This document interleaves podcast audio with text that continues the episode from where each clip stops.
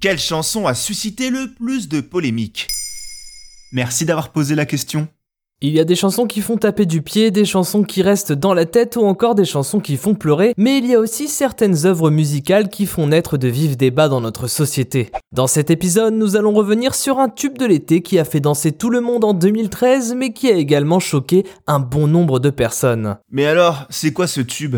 Il s'agit de Blurred Line de Robin Thicke, un morceau dans lequel le chanteur américano-canadien s'entoure de Pharrell Williams et T.I. pour donner naissance à un véritable hit interplanétaire. Grosse performance pour un chanteur qui était plus considéré comme un homme dont la carrière s'embourbait sérieusement malgré quatre albums derrière lui. L'inspiration de cette chanson vient de la volonté de Pharrell Williams de créer un tube qui serait le clone du morceau Got to Give It Up de Marvin Gaye. Une inspiration tellement forte qu'il n'aura fallu que 30 minutes pour créer Blurred Lines. Mais alors la polémique porte-t-elle sur ce plagiat? Effectivement, une partie de la polémique est due à cette ressemblance presque trop assumée du tube de Marvin Gaye. Un problème qui s'est résolu avec la justice américaine qui a condamné Robin Thicke et Pharrell Williams à verser 7,4 millions de dollars aux héritiers de Marvin Gaye. Mais cette polémique est bien mineure par rapport au reste. Le reste C'est-à-dire c'est-à-dire que le sujet de la chanson s'est avéré très sensible pour notre époque. En effet, Robin, Pharrell et T.I. proposent une œuvre avec des paroles très sexistes.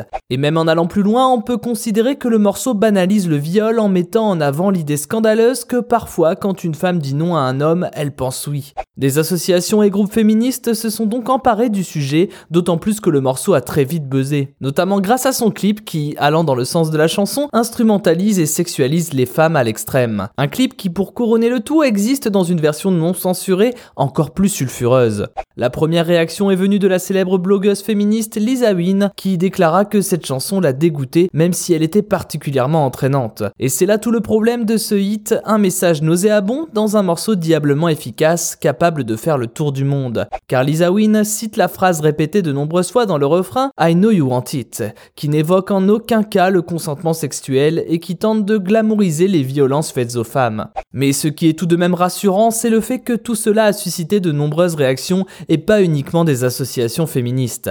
Une partie du monde artistique s'est également emparée du sujet en parodiant le clip. On peut notamment penser à celui des chanteuses Taryn Southern et Julia Price qui ont fait une version féminine avec des garçons en sous-vêtements qui dansaient autour d'elles. Une façon d'illustrer le non-sens de l'image de néo-femme dans le clip originel de Blurred Lines que The Guardian a élu comme la chanson la plus polémique de la décennie 2010. Maintenant, vous savez. Un épisode écrit et réalisé par Thomas Dezer. Ce podcast est disponible sur toutes les plateformes audio. Et pour l'écouter sans publicité, rendez-vous sur la chaîne Bababam Plus d'Apple Podcast.